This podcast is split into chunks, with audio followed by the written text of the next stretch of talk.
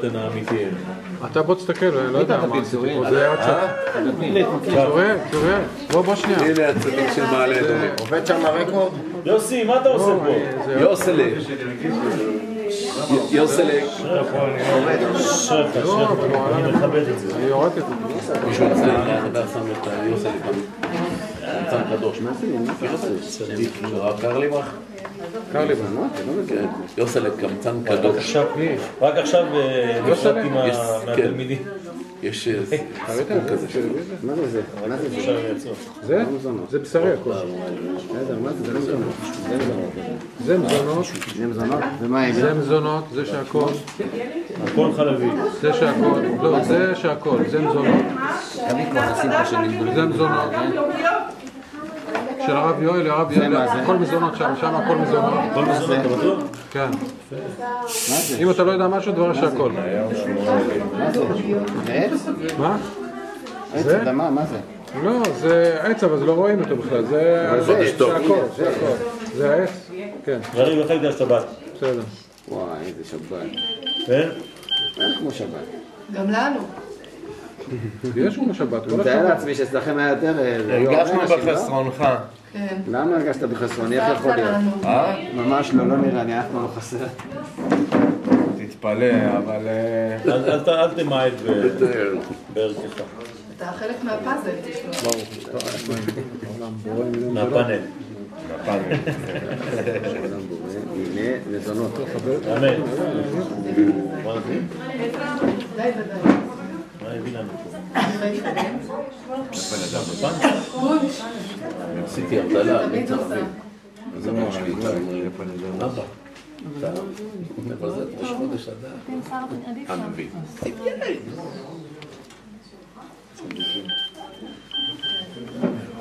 שהכל נהיה. אמן. אה, רגע? קח את זה צוריאל. אנחנו טוב, נשאר. להוראות של בעלת טוב הבית. כפול 100. בסדר, אני, יותר קל לי לזכור את זה פשוט.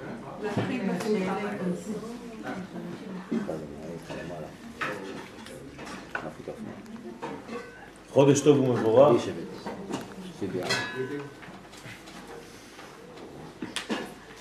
ברוכים הבאים לכל האורחים שהיו איתנו גם השבת וגם עכשיו במוצאי שבת.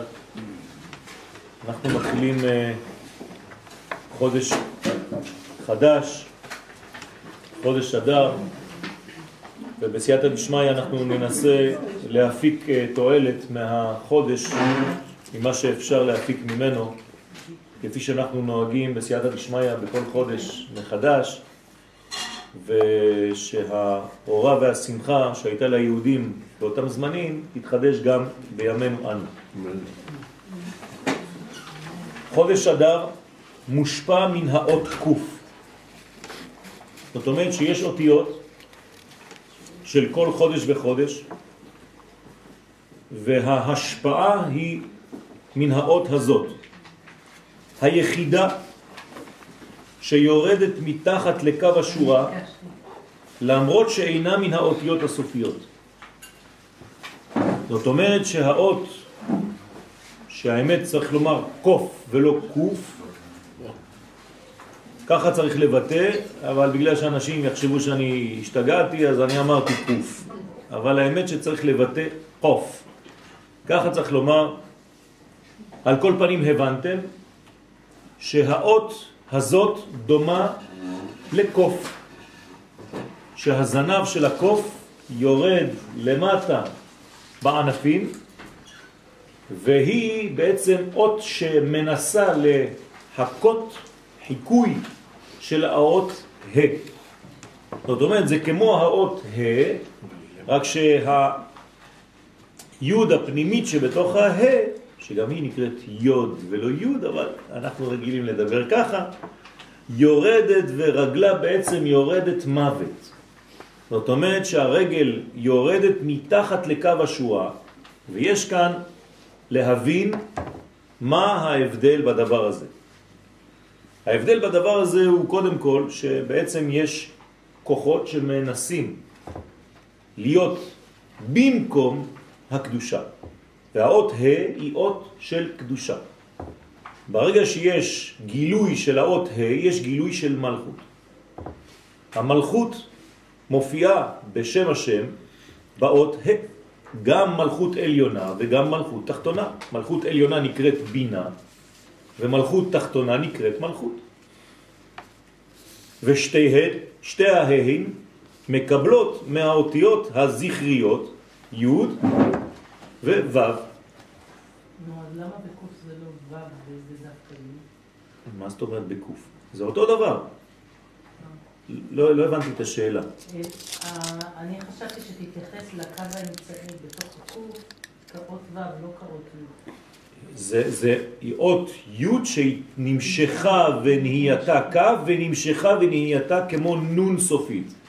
זאת אומרת שבעצם הקוף איבדה את התוכן ההי שהיה אמור להיות בעצם התוכן שלה וירדה למדרגה של קוף. כלומר, יש לנו עכשיו בעצם הפרש בין קוף לבין ה'. כלומר, קוף זה 100, ה' זה 5, 100 פחות 5, גמטריה המן. המן מופיע בהפרש בין הקוף לבין ה'. זאת אומרת, מה זה המן? חיקוי לא צולח של הקדושה.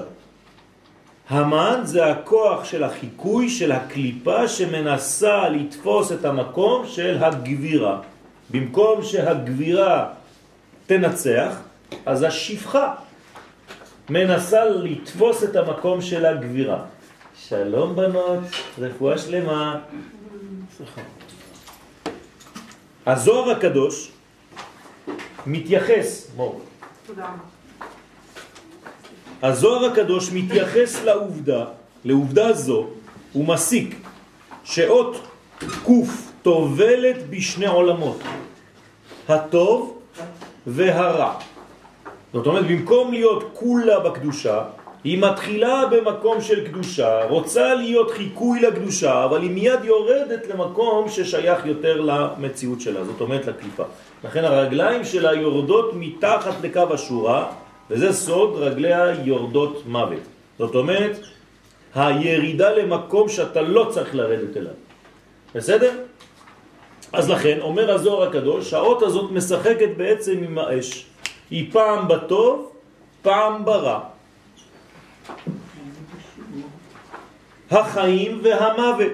זאת אומרת שפעם היא בסוד החיים באות ה', וכשהיא יורדת לתחת השורה היא בעצם הופכת להיות אות שנוגעת במימדים חז ושלום של הפך מן החיים.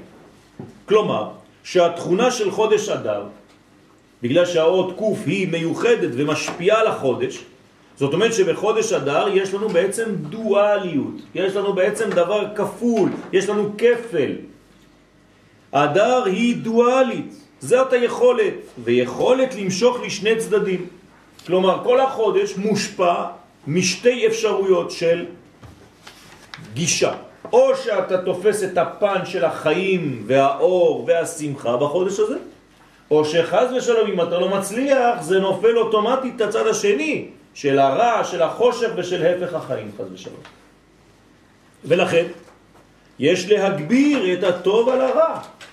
כלומר, אסור להיות פסיבי בחודש הזה ולחשוב שמי שנכנס אדר זה השמחה נכנסת. זה לא מה שכתוב. מי שנכנס אדר, כמו שאמרנו היום בבוקר, מרבים בשמחה, תיזהר, אתה צריך להרבות, אתה צריך לעשות פעולה אקטיבית. להרבות בשמחה, אם לא אתה תהיה בדיכאון בחודש הזה. הטבע, הטבע הוא העצבות וה... הטבע הוא כפול, הוא לא זה ולא זה. אבל בגלל שיש סכנה, תגביר את השמחה כדי שלא תיכנס בכלל לסכנה של ירידה. מה זה הוא כפול? הוא יכול להיות דואלי, הוא יכול להיות גם לטוב וגם לרע. לכן האות קוף היא גם כן אות ה' בשורשה, אבל היא יורדת לכיוון המוות. לא, הטבע הוא כן שמחה. הטבע של מה? שלנו בתור בני אדם. לא, היא מדברת על החודש, היא לא דיברה עלינו. אתה מרבה בשמחה, זאת אומרת שהיא קיימת. כן, אבל היא לא דיברה על זה, היא דיברה האם הדואליות, מה זאת הדואליות? מה, מאיפה הדואליות? של מי? לא שלך, של החודש.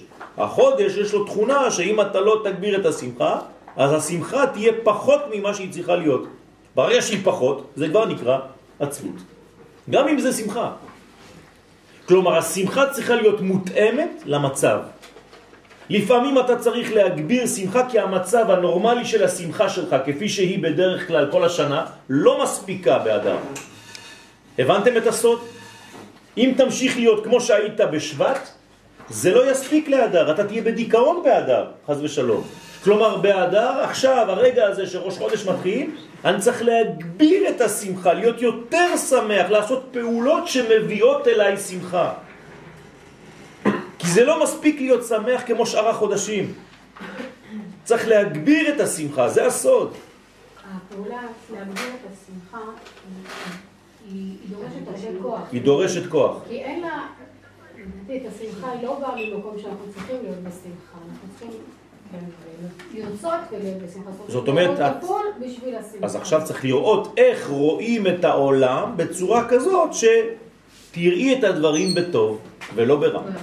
זאת אומרת, יש לנו לימוד בחודש אדר להביא אל עולמנו את המקום של האור האלוהי, שיבוא בעצם וירד אל עולמנו. כן? אז אני קצת מקדים את המאוחר וזה לא חשוב, אבל זה בעצם פירושו של השם, אדר. מה זה אדר? אני מביא את האלף האלוהית לדור בעולמי.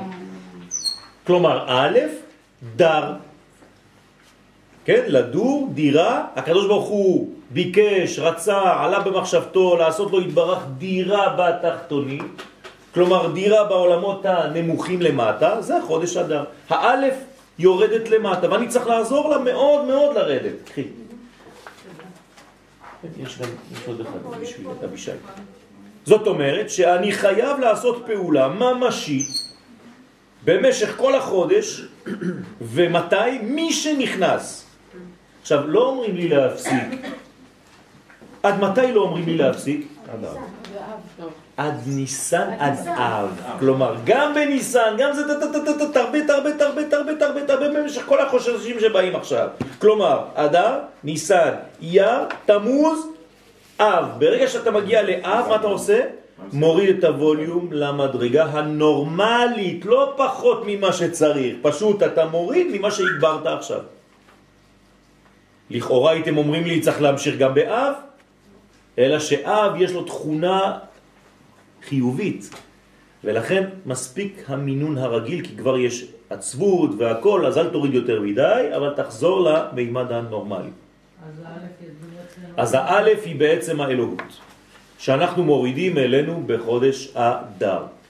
למרות שהחודשים, השמות שלהם עלו מבבל, אנחנו יכולים לשחק עם השמות, זה בעצם סוד הצירופים, שהקדוש ברוך הוא נתון לנו, אחת מתורות הקבלה זה לעשות צירופים וחילוף אותיות ולהסביר את התורה הזאת. ולכן אדר כן מתפרש בצורה זאת שאמרתי בסייעתא דשמיא, א' דר. תביא את האלף לדור איתך בעולם הזה, ותכף נראה איך זה מופיע באמת. ואם אתה מדבר על אותיות, אז כמו שאתה אומר שאב זה אצילות ובריאה, שמה שדיברת... נכון, לכן זה אבא של כל החודשים. נכון. אב, אב הוא חודש. גדול. לא, אב י"ט. לא, נכון, אבל זה משהו אחר. הוא, יש לו כינוי של חודש האביב, אבל השני הוא אב ממש. זאת אומרת, הוא בעצם השמחה הגדולה. כשהתבטלו הצומות, אז אב יהפוך להיות בעצם טוב. האבא הגדול, היום טוב הגדול של ביאת המשיח, של גילוי משיח, של בניין בית המקדש השלישי. המקביל של חודש אדר וחודש אב. עוד מעט נראה, יש הקבלה אבל לא כל כך, אבל יש הקבלה כזאת כמו שאת אומרת, אבל אנחנו נמצא עכשיו הקבלה אחרת.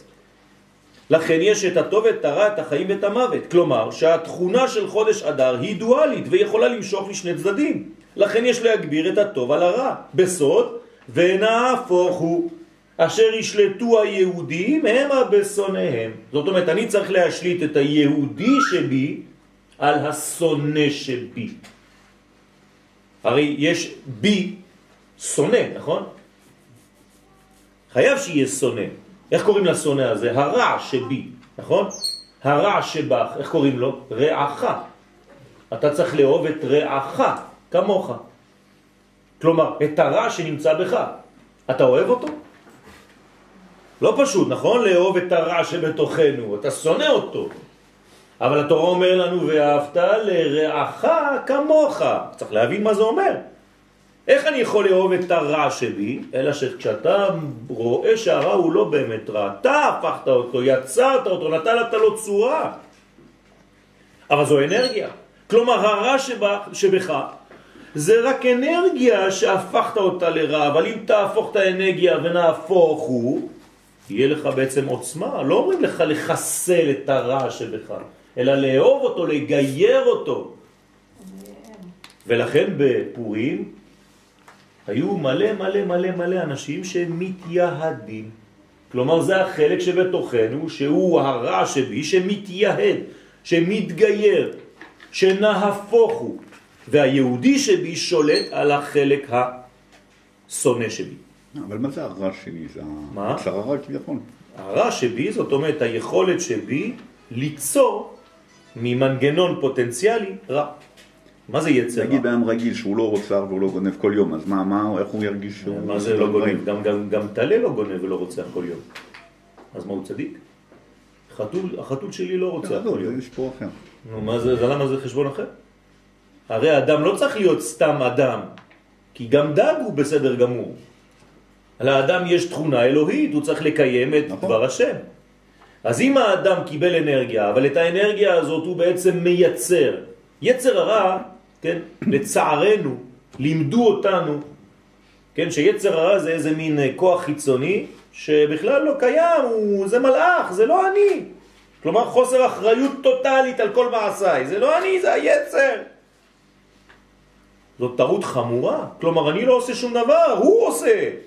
אני טוב, היצר הרע הוא לא טוב, הוא מלאך כזה עם כנפיים וקלשון מעצבן, כל הזמן בא עושה לי חורים. לא, אדוני, אין לך דבר כזה מלאך זר, זה אתה, זה אתה. יצר מלשון יצירתיות, כלומר המנגנון הוא בריאתי, הוא פוטנציאלי, אין לו לא פלוס ולא מינוס. אתה מייצר אותו, מביא אותו, מלביש אותו בלבושים רעים או טובים. כלומר, מה זה יצר הטוב? כוח יצירתי להביא את אותו פוטנציאל לטוב. מה זה יצר הרע? כוח של אותו דבר, אותו פוטנציאל, להלביש אותו במינוס. אז אין דבר כזה מלאך חיצוני לך. זה כל אחד מאיתנו, אנחנו מייצרים את היצרים שלנו. אף אחד אחר, זה לא איזה מין מלאך שנכנס בך. אולי צריך להוסיף שבהתנהגות שלנו זה במקומות שבהם אנחנו כועסים, במקומות שבהם אנחנו... זה כבר ביטוי לדבר. כן, כן. זה כבר ביטוי לדבר. אז הרע הזה מופיע בכל מיני לבושים. זאת אומרת, אם אני, יש לי תכונה פוטנציאלית של אהבה, אבל כשהיא מתחילה להתלבש בעולם שלי, אני מלביש את זה בדברים שאסור לי לאהוב. אבל תגיד לי, אבל אני רק אוהב, לא עשיתי כלום, אני מלא אהבה. כן, אבל האישה הזאת אסורה לך, והוא אסור לך. מה זה אהבה? אתה יכול לאהוב מה שבא לך? לא. אהבה היא פוטנציאל, אבל ברגע שאתה מלביש את האהבה בצורה לא נכונה, זאת אהבה נפולה. אהבה מסוכנת. למרות שאתה אוהב גדול, הנצרות גם כן דוגלת באהבה, אבל היא רצחה מאות מיליוני אנשים בזכות האהבה הזאת. אז מה? כלומר, אל ת, תרחיק את היצר, היצר זה לא חוסר אחריות, זה הוא, זה אני. אז בחודש אדר בעצם מכניסים אותנו למשחק דואלי. איך קוראים למשחק הדואלי הזה? פור, גורל. זאת אומרת שאתה בעצם בחודש הזה תמיד בין שני דברים. לכן, איך נקרא החג שאנחנו מחכים לו עכשיו? פורים. למה לא כתוב חג פור? כי הוא תמיד ברבים, יש לו שניים. כמו יום הכיפורים, שגם שם יש שעיר לשם, שעיר לעזאזל. זאת אומרת, זה ביטוי לפנימיות שבך, שאתה מושך את אותו שעיר לאן שאתה רוצה. כמו שתיקנת או לא. אז לכן יש לך בעצם כוח דואלי בחודש הזה, ואתה בעצם תמשוך את החיים שלך לאן שאתה תבחר למשוך אותם. אף אחד אחר. זה אתה בינך לבין עצמך, בין הכוח שאתה תפתח בחודש הזה. אבל ברוך השם אנחנו לומדים את זה בראש חודש עצמו. זאת אומרת שאנחנו כבר מוכנים יותר למאבק המיוחד שמופיע בחודש אדר. אני כבר מגלה לכם איך קוראים למאבק הזה, המלאק. ולכן אי אפשר להיכנס לפורים בלי למחות את זכר המלאק לפני פורים. ולכן יש לנו פרשת זכור מיוחדת לדבר הזה כדי שנזכור מה לעשות. אז חכמים הכינו לנו כל מיני דברים, שאם אתה לא שם לב, אתה אומר, וואי, באמת, קוראים כל פעם פרשת זכור לפני פורים. אבל זה מדויק. למה? כי פשוט אם אתה לא עושה את העבודה הזאת, אם אתה לא נלחם ואתה לא מנצח, אז פורים זה לא כלום. לא הבנת בכלל. הרי כל חג מגיע בעולם הזה עם הקליפה המיוחדת לו, שמתנגדת לו. חודש הבא זה יהיה מצרים. כלומר, הקליפה כבר לא תהיה עמלק, היא תהיה קליפת מצרים. אז אני צריך ללמוד את האויב שלי. מי הוא אותו אויב? ואייבתי את אויביך. פרשה של היום. אני מצטט פסוק. זאת אומרת, אם אתה לא מאייב את האויב, כלומר אתה לא מגדיר אותו ואתה לא יודע מי הוא, אתה לא לומד את הכוח שלו, איך הוא נלחם בך, אתה אף פעם לא תצליח. איך חייל מתגבר על האויב שלו? הוא לומד את כל הטכניקות, את כל הטקטיקה שלו. ואז מראים לחיילים סרטים, איך פועלים המחבלים, ואז אתה צריך לצאת עם כוח נגד. אז המחבל של אדר נקרא עמלק. מי זה עמלק הזה? מה זה העמלק הזה? אם לא תדע, אם לא תלמד, אז פורים זה סתם מסכות רעשנים, שירים וריקודים. לא תבין כלום. כמו כל החגים, זה יכול להפוך להיות רק סופגניות וכל מיני שטויות. כן? ולכן צריך להבין את כל הסוד הזה. מי זה האמן הזה? מי זה המלאק הזה? מי זה האגגי הזה? לכן, מזלו של חודש אדר הוא דגים. תשימו לב עכשיו, בלשון רבים גם כן. בלשון רבים דווקא, וגם כאן מופיעה הדואליות הנזכרת שיש להפוך ולגייר במרכאות את החלק הראו להכניסו לתחום הקודש והטוב. זאת אומרת, אני חייב לקחת, כנראה שיש בשני הדגים שמופיעים במזל הזה, דג טוב ודג שיכול ללכת לצד השני. איך קוראים לקליפה הזאת שיש בה שני דברים, חצי טוב, חצי רע? קליפת נוגה. ולכן מה עושים עם קליפת נוגה? לא ברור. מגיירים את החלק הרע לחלק הטוב. זה לא קליפה שזורקים חלק. בקליפות הטמעות זורקים, אין מה לעשות, אבל בקליפת נוגה אני צריך לטפל בחלק הרע ולגייר אותו, שכל הקליפה תהפוך להיות נוגה. ומה זה נוגה? אור. כלומר, אני חייב להפוך את כל הנוגה לאור. הבירור זה הזיהוי קודם. יפה. אתה צריך לדעת מה קורה פה, ואתה לוקח את הכוח הזה ומשתמש אותו לטובתך. במילים אחרות, מי המשמש, מי השמש הכי גדול של האדם? הנחש בעצמו. ולכן מחש אותיות משיח. כלומר, גמטריה משיח. זאת אומרת, ברגע שאתה הופך את הנחש למשמש הגדול שלך, אתה מגלה את המשיח. לא הורגים את הנחש, מגיירים אותו, הוא הפועל שלי. ברגע שלקחתי את הנחש והפכתי אותו למשמש של הקדושה, כמו שהוא היה אמור להיות בתחילת ההיסטוריה, למה הקדוש ברוך הוא ברא את הנחש? אתם חושבים שזה רק כדי לחבל? לא. הוא היה המשמש הגדול של אדם הראשון. ולכן הוא צריך לחזור לפונקציה המקורית שלו. נחש זה דבר טוב. גם דוד המלך רצה לתת מתנות למלך שנקרא נחש. אתם זוכרים שהיה מלך כזה? נחש העמוני. כן, נחש העמוני. ודוד המלך אומר לו, אני רוצה שנהיה חברים. זה הרמז. מכאן שהקדוש ברוך הוא מופיע בחודש אדר בנתינת מקום לבחירה האנושית להחליט על כיוון חייה.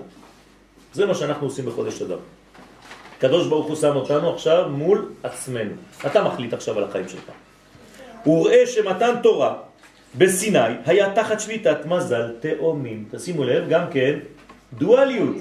כלומר, מתן תורה בסיני היה במזל תאומים שהוא שייך לחודש סיוון. כלומר, סיוון זה תאומים. ומזל דגים הוא גם כן מין תאומים כאלה של חיות. שם היינו בני אדם, עכשיו ירדנו למדרגה של דגים. מה הקשר בין סיוון לבין אדר? פשוט מאוד. בסיוון נתנו לנו את התורה, אבל לא קיבלנו. באדר קיימו וקיבלו. זאת אומרת שיש לי אותו דבר, מין זוגיות כזאת, שם זה תאומים ופה זה דגים. מה שלא יכולתי לקבל בתאומים, בזוגיות הזאת, עכשיו אני מקבל בקיימו וקיבלו באדר. זאת אומרת שבחודש אדר אני אמור לקבל את התורה. איזו תורה? שם בכפייה ופה באהבה. יפה מאוד. שם היה בכפייה, באונס, ופה באהבה וברצון. ואיזו תורה אני מקבל בעצם בפורים ביחס לתורה שקיבלתי בשבועות? תורת הסוד. תורת הסוד, ולכן היא דגים. דגים הם בתוך המים, זו לא תורה פנימית. כן. תורה סודית, תורה של שקט. בסדר? שהוא גם כן מזל כפול, המתואר על ידי שתי דמויות. אלא ששם נעשתה נתינה זו בכפייה, כלומר בקביעת הסגולה האלוהית שהיא כנגד הדמות העליונה מזל, במזל תאומים. כלומר יש שתי דמויות, דמות עליונה שהיא בעצם רמז לקדוש ברוך הוא, בתאומים, ודמות אחרת, תאום, שזה בעצם עם ישראל. אז במזל תאומים יש הקדוש ברוך הוא ועם ישראל בדמות של שני תאומים. מתי זה מופיע שוב? במזל דגים. עוד פעם הזוגיות הזאת. אבל עכשיו זה מתחת למים, זה בתורת הסוד, זה בפנימיות.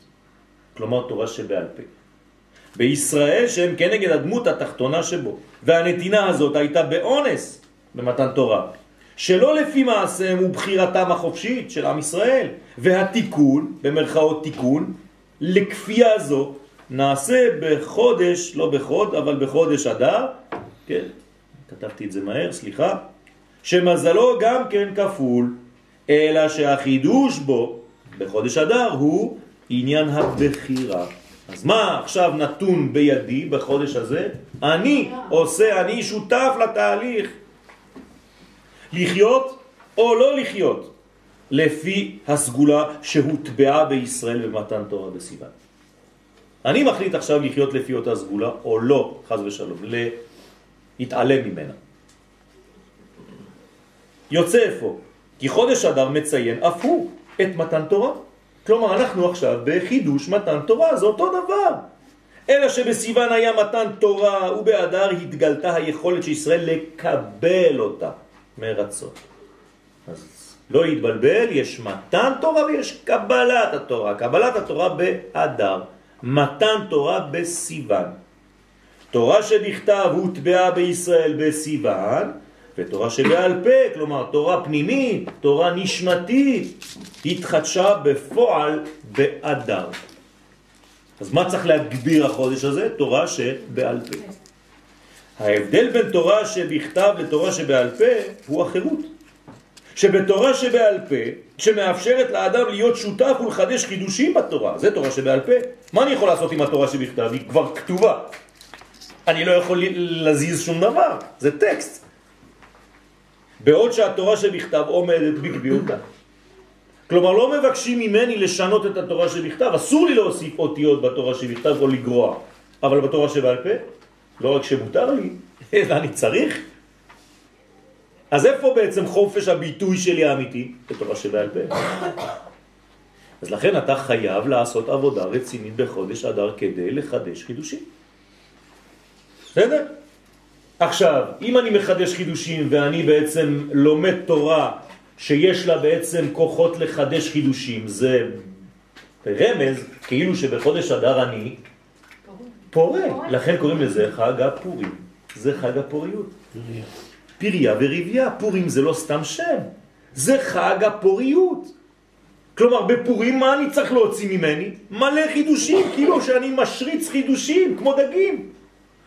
ולכן המזל דגים, שנאמר בהם הפוריות הגדולה ביותר, וידגו לרוב בקרב הארץ. הנה, והוא סוד מזל דגים, שנאמר ביחס אליהם פריה וריביה בריבוי, וידגו לרוב, כמו דגים, בקרב הארץ. זאת אומרת, לא במים, בקרב הארץ. עכשיו תצא מהמים, בחיים שלך פה בארציות אתה לא דג, נכון?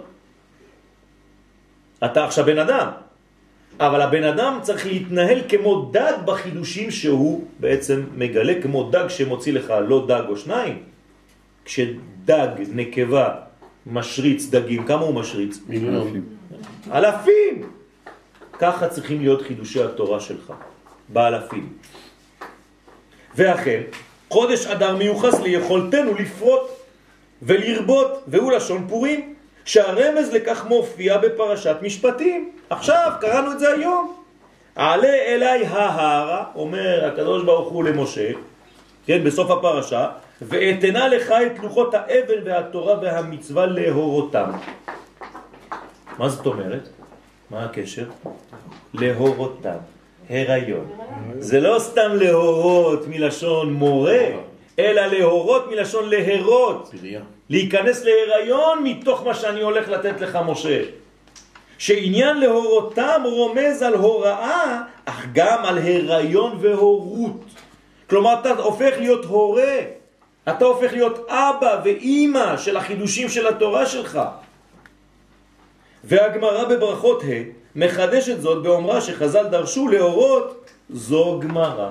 כלומר, מה זאת אומרת הורות זו גמרא? תורה שבעל פה. הגמרא זה תורה שבעל פה, הגמרא מלאה סודות, הגמרא מלאה בתוכן. זה בעצם כל מה שלקחת מפסוק אחד בתורה והוצאת ממנו מיליונים של דברים. מה, כתוב בתורה איך התפילים שלי נראות? לא. אני יודע מה זה תפילים בתורה? לא.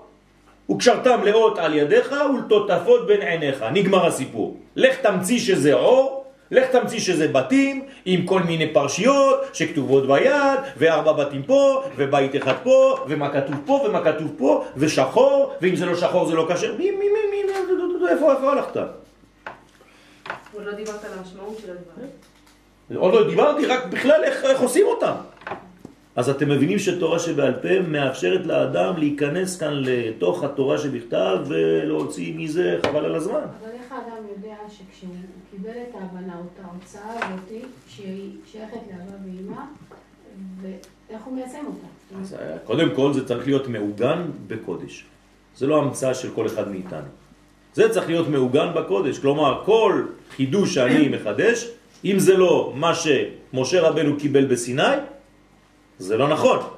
ולכן זה צריך להיות ביחס להלכה בצורה נכונה. אם זה לא מתאים למה שקיבלנו, אז יש בעיה. אז תשאל קודם כל אם החידוש שלך הוא חידוש אמיתי או לא. אז אתה צריך קודם כל לדעת אם החידושים שלך הם חידושים אמיתיים, כי אם לא אני יכול כל מיני חידושים להוציא. ולכן, ורש"י במקום, אומר מה זה גמרא? להבין טעמי וסברת המצוות. כלומר, להעמיק בתורה, תעמיק במה שאתה, תקבל טעמים, תקבל סברות. וזה עניינה של תורה שבעל פה שקיימו וקיבלו היהודים עליהם בימי הפורים דווקא. כלומר, מתן תורה מספר 2. מתן תורה ראשון היה בסיוון, מתן תורה מספר 2 בחודש אדר. הרבה יותר גבוה מהראשון. לכן כל המועדים בטלים, גם חג השבועות, אבל פורים לא. חוץ מחנוכה ופורים, למה? כי בחנוכה ופורים יש השתתפות אנושית. היום אפשר להוסיף יום העצמאות. כלומר, כל הדברים שהם מהעולם הזה, שהאדם שותף להם, זה לא יתבטל. כי הקדוש ברוך הוא לא רוצה שיתנו לך דבר מהשמיים, יזרקו לך שפריצים של קדושה, ואתה בעולם הזה כמו, כן, פותח את הפה ומחכה שיפול לך מים מהשמיים. לא. זה יהדות קטנה, זאת יהדות חלשה, זה אנשים שמחכים לניסים ורוצים לחיות לפי ניסים, זה אנשים חלשים. יש אנשים שחיים רק על פי ניסים, הם חושבים שהכל יבוא להם מהשמיים, גם בית מקדש, גם ביטחון, לא צריך ללכת לצבא, לא צריך לעשות כלום, הכל בא מלמעלה. זאת חולשה גדולה. סליחה, אם ניתן לחשוב שבגלל שזה יותר גבוה ממתן תורה בסיוון, זה בגלל שהשם, האחדות גר נמצא בגילוי. יפה, בגלל שאני שותף לגילוי האלוהי. אני עובד איתו, יחד איתו, אני פועל יחד איתו. אז אני מראה שאני בוגר. אני לא נותן לו לעשות את הכל, וכל פעם שקורה משהו אני קורא אבא, אמא, כן? לא, אני פועל. גם. נכון, אבל בצורה אחרת. לא אבא בבכי כזה, אלא אבא, נו, מה אתה אומר? הסתדרנו, אה? ברוך השם. ובאמת, אם לומדים את התורה מרב הגון, תראו מה אומרת הגמרא. אם לומדים את התורה מרב הגון, כן? מה קורה? אותה תורה מקבלת נופך חדש של הורות, ולא רק של הוראה. כלומר, צריך ללמוד תורה מרב הגון, ככה אומרים לנו חכמים. יש הבדל בין ללמוד תורה מרב מאשר ללמוד תורה מרב הגון. מה ההבדל ביניהם? כשאתה לומד תורה מרב רגיל, במרכאות רגיל, אז התורה היא רק בגדר של אינפורמציה. אתה מקבל אינפורמציה. אבל אם אתה לומד מרב הגון, כשאתה לומד ממנו תורה, זה כאילו אתה מקיים איתו יחסים פנימיים של קדושה, שבעצם הוא מפרה את התלמיד, ואז התלמיד בעצם מוליד חידושים. זו צורה אחרת של לימוד. הנה, אני אומר את זה פה. ואז אותה תורה שנלמדת מאותו רב, פרה ורבה במעי התלמיד כביכול. ואם הלימוד אינו מתבצע באופן זה, כיוון שהרב שממנו הוא לומד אינו הגון, חז ושלום, אזי התלמיד אינו לומד אלא את הדברים בחיצוניותם, והלימוד אינו חודר אליו ואינו מפרה אותו. ואשר על כן שייך המורה הגדול, משה רבנו, לחודש אדם. כלומר, מי זה המורה שלנו? משה רבנו. למה משה רבנו? הוא מפרה אותנו, יש לו תורה פורה. הוא פורה. ולכן משה רבנו שייך לחודש אדר, נולד בחודש אדר והסתלק בחודש אדר. עכשיו אמרתי לכם שהחודש הזה הוא דואלי. דואלי. כלומר, אם אתה משתמש בזה שהוא מת בחודש אדר, אז מה אתה עושה? נהיה כמו אמן. למה אמן תוקף באדר? כי הוא אומר, משה מת באדר. אז אומרים לנו חכמים, אבל הוא שכח שהוא גם נולד באדר. זאת אומרת, הוא לקח את הפן השלילי של אדר, ולא את הפן החיובי. כלומר, משה הוא נותן התורה, פן חיובי, אבל כשהוא מת, כאילו התורה מתה. אז למה אני מתייחס? למוות של התורה ולנותן התורה בחיים. זה עניין של חודש אדר. עדיין אנחנו רואים את הדואליות הזאת. אז זה... המן הרשע הוא מתייחס לשליליות. כלומר, מי זה המן הרשע בתוכנו? זה שבתוכי רואה תמיד את הפן השחור. אבל הוא, זר, הוא זרק את הפור. מה? הוא לא בחר בחודש. עוד פעם, פור, מה אתה חושב שזה סתם באוויר? זה לא, זה שהקדוש ברוך הוא החליט שזה ייפול על זאת אומרת שזה מראה לנו את התכונה של החודש. בסדר? הפיל פור הוא הגורל. כשזה נפל באדר הוא שמח. למה? הוא אומר בול, איזה חודש שהתורה מתה. למה? כי נותן התורה מת. אם משה מת, אשרנו, מה טוב חלקנו. כולנו המנים. חס ושלום. ברגע שהוא שוכח שגם בחודש הזה צריך לראות את הפן האופטימי של נותן התורה של משה רבנו, אז אתה משנה את כל העניין. לכן, בו נולד משה והסתלק משה מן העולם. למה עוד פעם? האיש הכפול. כיוון שהאיש משה ידע להמשיך לישראל את החיבור הגדול בין תורה שבכתב לתורה שבעל פה. הרי משה רבנו לא השאיר אותנו רק עם תורה אחת. הוא קיבל גם את התורה שבעל פה בהר סיני. כלומר, משה הוא חלקו אלוהי, חלקו אנושי, איש האלוהים. חציו אדם, חציו אלוהים, חציו איש, חציו אלוהים. זאת אומרת, תמיד הכפילות הזאת מופיעה אצלנו. אם כן, חודש אדר מחדש סוג אחר של לימוד. לימוד מפרה ומוליד. זה מה שצריך להבין. זה חודש של פור, של פריה וריביה. והלומד תורה מסוג אדר, כן? קראתי לתורה הזאת סוג אדר, כן? אני רוצה תורה אדרית. שוחק כדג בימה של תורה. הוא מחדש בחידושים, בפריה וריביה, סוד פורים כנ"ל.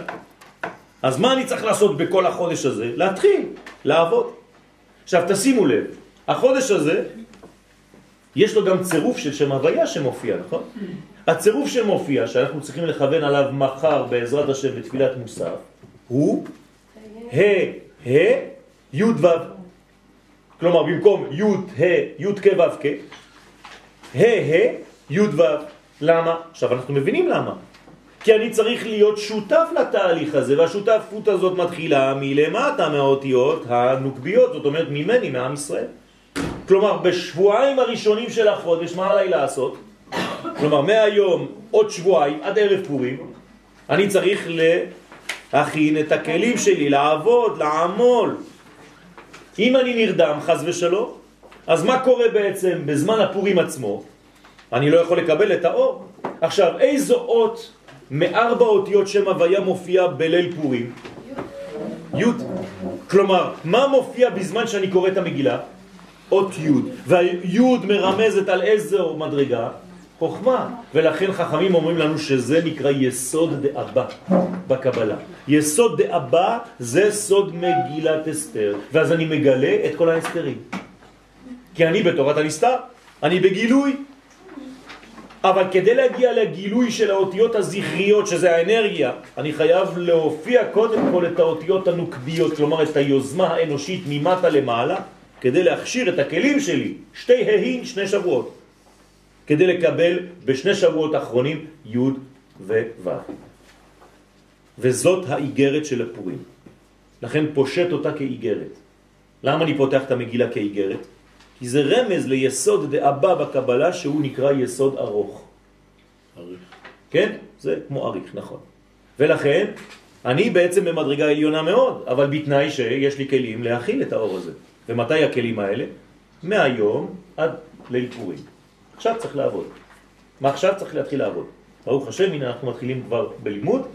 הלימוד הזה צריך להקנות לנו כלים לעבוד במשך השבועיים האלה שבאים עלינו לטובה, לבנות את עצמנו בכלים, כלומר, לתקן את המידות שלנו, פרקטי. כלומר, במשך שבועיים עכשיו אני חייב לעבוד על המידות שלי. אם הייתי כזה ונהפוך הוא, אם הייתי כזה ונהפוך הוא. כלומר, אני צריך להתנהג לפי היסוד של פורים ונהפוך הוא. אשר ישלטו מי? היהודי שבתוכי על השונא שבתוכי. אשר ישלטו היהודים הם הבשונאיהם. כלומר, אם אני אדם שלא מתאים למידות של התורה, אז אני צריך להחליף את זה, להפוך את זה, התקפיה והתהפכה, כלשון הזוהר הקדוש. ומי שלא עושה את זה, הוא בעצם נשאר תקוע בתוך המגמות הכביכול חיצוניות שנותנות לו הוראות, כמו עבד, ואז הוא עבד, אז ביום שמתגלה הפורים, המגילת אסתר, אצלו זה עושה, כן, איזה מין, אה, כן, גירות קטן. זה לא מה שאנחנו רוצים, אנחנו רוצים שביום הפורים זה פשוט יהיה כוח עצום של גילוי אור אלוהי אמיתי, של שמחה, של ברכה, של חיים. כן. למרות שמבחינה פיזית זה התקופה הכי קשה לאדם. נכון. כי הוא שייך לתחום. נכון. ואז הוא צריך לעבוד... נכון. לכן אמרתי שבעצם זה העניין, שבעצם האדם יש לו בתקופה הזאת, אם הוא לא מגביר את המודעות שלו, מרבה בשמחה, אז חז ושלום נופל עליו כל מיני דברים אחרים. ומה זה התחול? אחראי על מה? על אדם. ומה זה נותן באדם? חיים. חיים. זאת אומרת? שמחה. או? או עצב, חז ושלום. כן, זה האיבר של החודש. בסדר? עכשיו, וזה סוד, מאמרם ז"ל, כן? הרוצה שיתקיימו נכסיו, ייטע בהם אדר, או עדר, לא חשוב. זה אותו עניין. כלומר, מה זה לטעת אדר בנכסים שלי כדי שיתקיימו? שמחה. לא רק שמחה, אלוהות. כלומר, א' דר. אני צריך להכניס את האלף היסודית, האלוהית, בתוך העסקים של החיים שלי. הרוצה שיתקיימו נכסיו. אילו נכסים מדובר? כסף וגם רוחניות. זאת אומרת, כל הנכסים שיש לי בחיים, אם אני לא נוטע בהם את היסוד הזה של אדר, אז הם אולי נמצאים, אבל הם לא מתקיימים, חז ושלום. לא כתוב הרוצה להרוויח, הרוצה שיתקיימו נכסיו. יש לו נכסים, אבל זה לא נשאר, משום מה. הכל הולך. כלומר, אתה לומד, לומד, לומד, לומד, שואלים אותך, תגיד איזה חידוש, פו, שום דבר לא יוצא. אתה לא יודע איפה זה נעלם. אתה מרוויח, מרוויח, מרוויח, מרוויח, אתה רוצה לשלם משהו, לא נשאר כסף. מה, מה, מה קורה? הרוצה שיתקיימו נכסיו, לא רק להרוויח, אלא לקיים, שיהיה קיום לדבר הזה. אתה חייב לטוע בהם, איתה בהם אדר, את הסגולה הזאת, האדרית הזאת. שזה בעצם הסגולה להביא את הקדוש ברוך הוא לתוך המציאות של אותו עניין. דרך אגב, זה מתחיל בזוגיות גם. נכון, נכון, נכון, זה, זה, זה הקיום האמיתי. ולכן, אדר אמרתי לכם, או עדר, מה זה עדר בעברית? שם של מי? של עץ. עץ מאוד חזק, אחד החזקים שבעצים. במשנה מדובר על אדם שהלך לעבר מדינות הים, כן, איש עסקים, והשאיר שדה שהיה שלו. איך ידעו שזאת השדה שלו? שזה? הוא יחזור, אה, יגנבו לו את השדה. אז הוא נוטע עדן. הוא נוטע את העץ הזה, ובעצם יש איזה מין חותמת, זה העץ שלי. כן, יואל כאן אה, באזור, כן, הנה, זה העץ שלו. אז כל מי שבא לשדה אומר, מי, מי נטע את העדר הזה? אומרים, מה, זה הוא נסע לכמה חודשים אה, לעשות עסקים והוא חוזר. במילים אחרות, מה ששלך לא יגנבו לך, לא יגנבו ממך. למה? כי אתה מקיים את זה על ידי נטיית העדר. ולכן זה לשון אדיר. מה זה אדיר? אדיר במרום השם, זה עוצמה גדולה מאוד. אדיר ונאור, אדיר, חזק, עוצמתי. זאת אומרת, אם אין לך עוצמה במה שאתה עושה, אז זה, הולך. כן, אה? הט"ו בשבט זה ההכנה לזה. לכן יש ט"ו, ט"ו, ט"ו. ט"ו בשבט, ט"ו באדר וט"ו בניסן. כלומר, זה לא נגמר. אנחנו בשלושה ט"ותים. כן? ט"ו, ט"ו, ט"ו. כן? זה כמו השברים של השופר. ט"ו, ט"ו, ט"ו, כן? ט"ו, ט"ו, ט"ו. אז מה עשיתי בט"ו בשבט? אכלתי פירות. כלומר, עשיתי ברור על הצומח, על הפירות. בפורים זה יותר פנימי. אני לוקח את המיץ של הפירות, את המיץ של הענבים ואני שותה יין. או, זה כבר תיקון יותר עמוק. אבל התיקון הכי עמוק זה לתקן את הדבר הכי גס, והוא הבשר. ולכן בט"ו, בניסן, כבר אוכל קורבן פסח בשר. אז לתקן פירות זה בסדר. לתקן את המיץ של הפירות זה כבר מדרגה גדולה. בפסח אני גם שותה יין, הרי יש ארבע כוסות, לא לשכוח.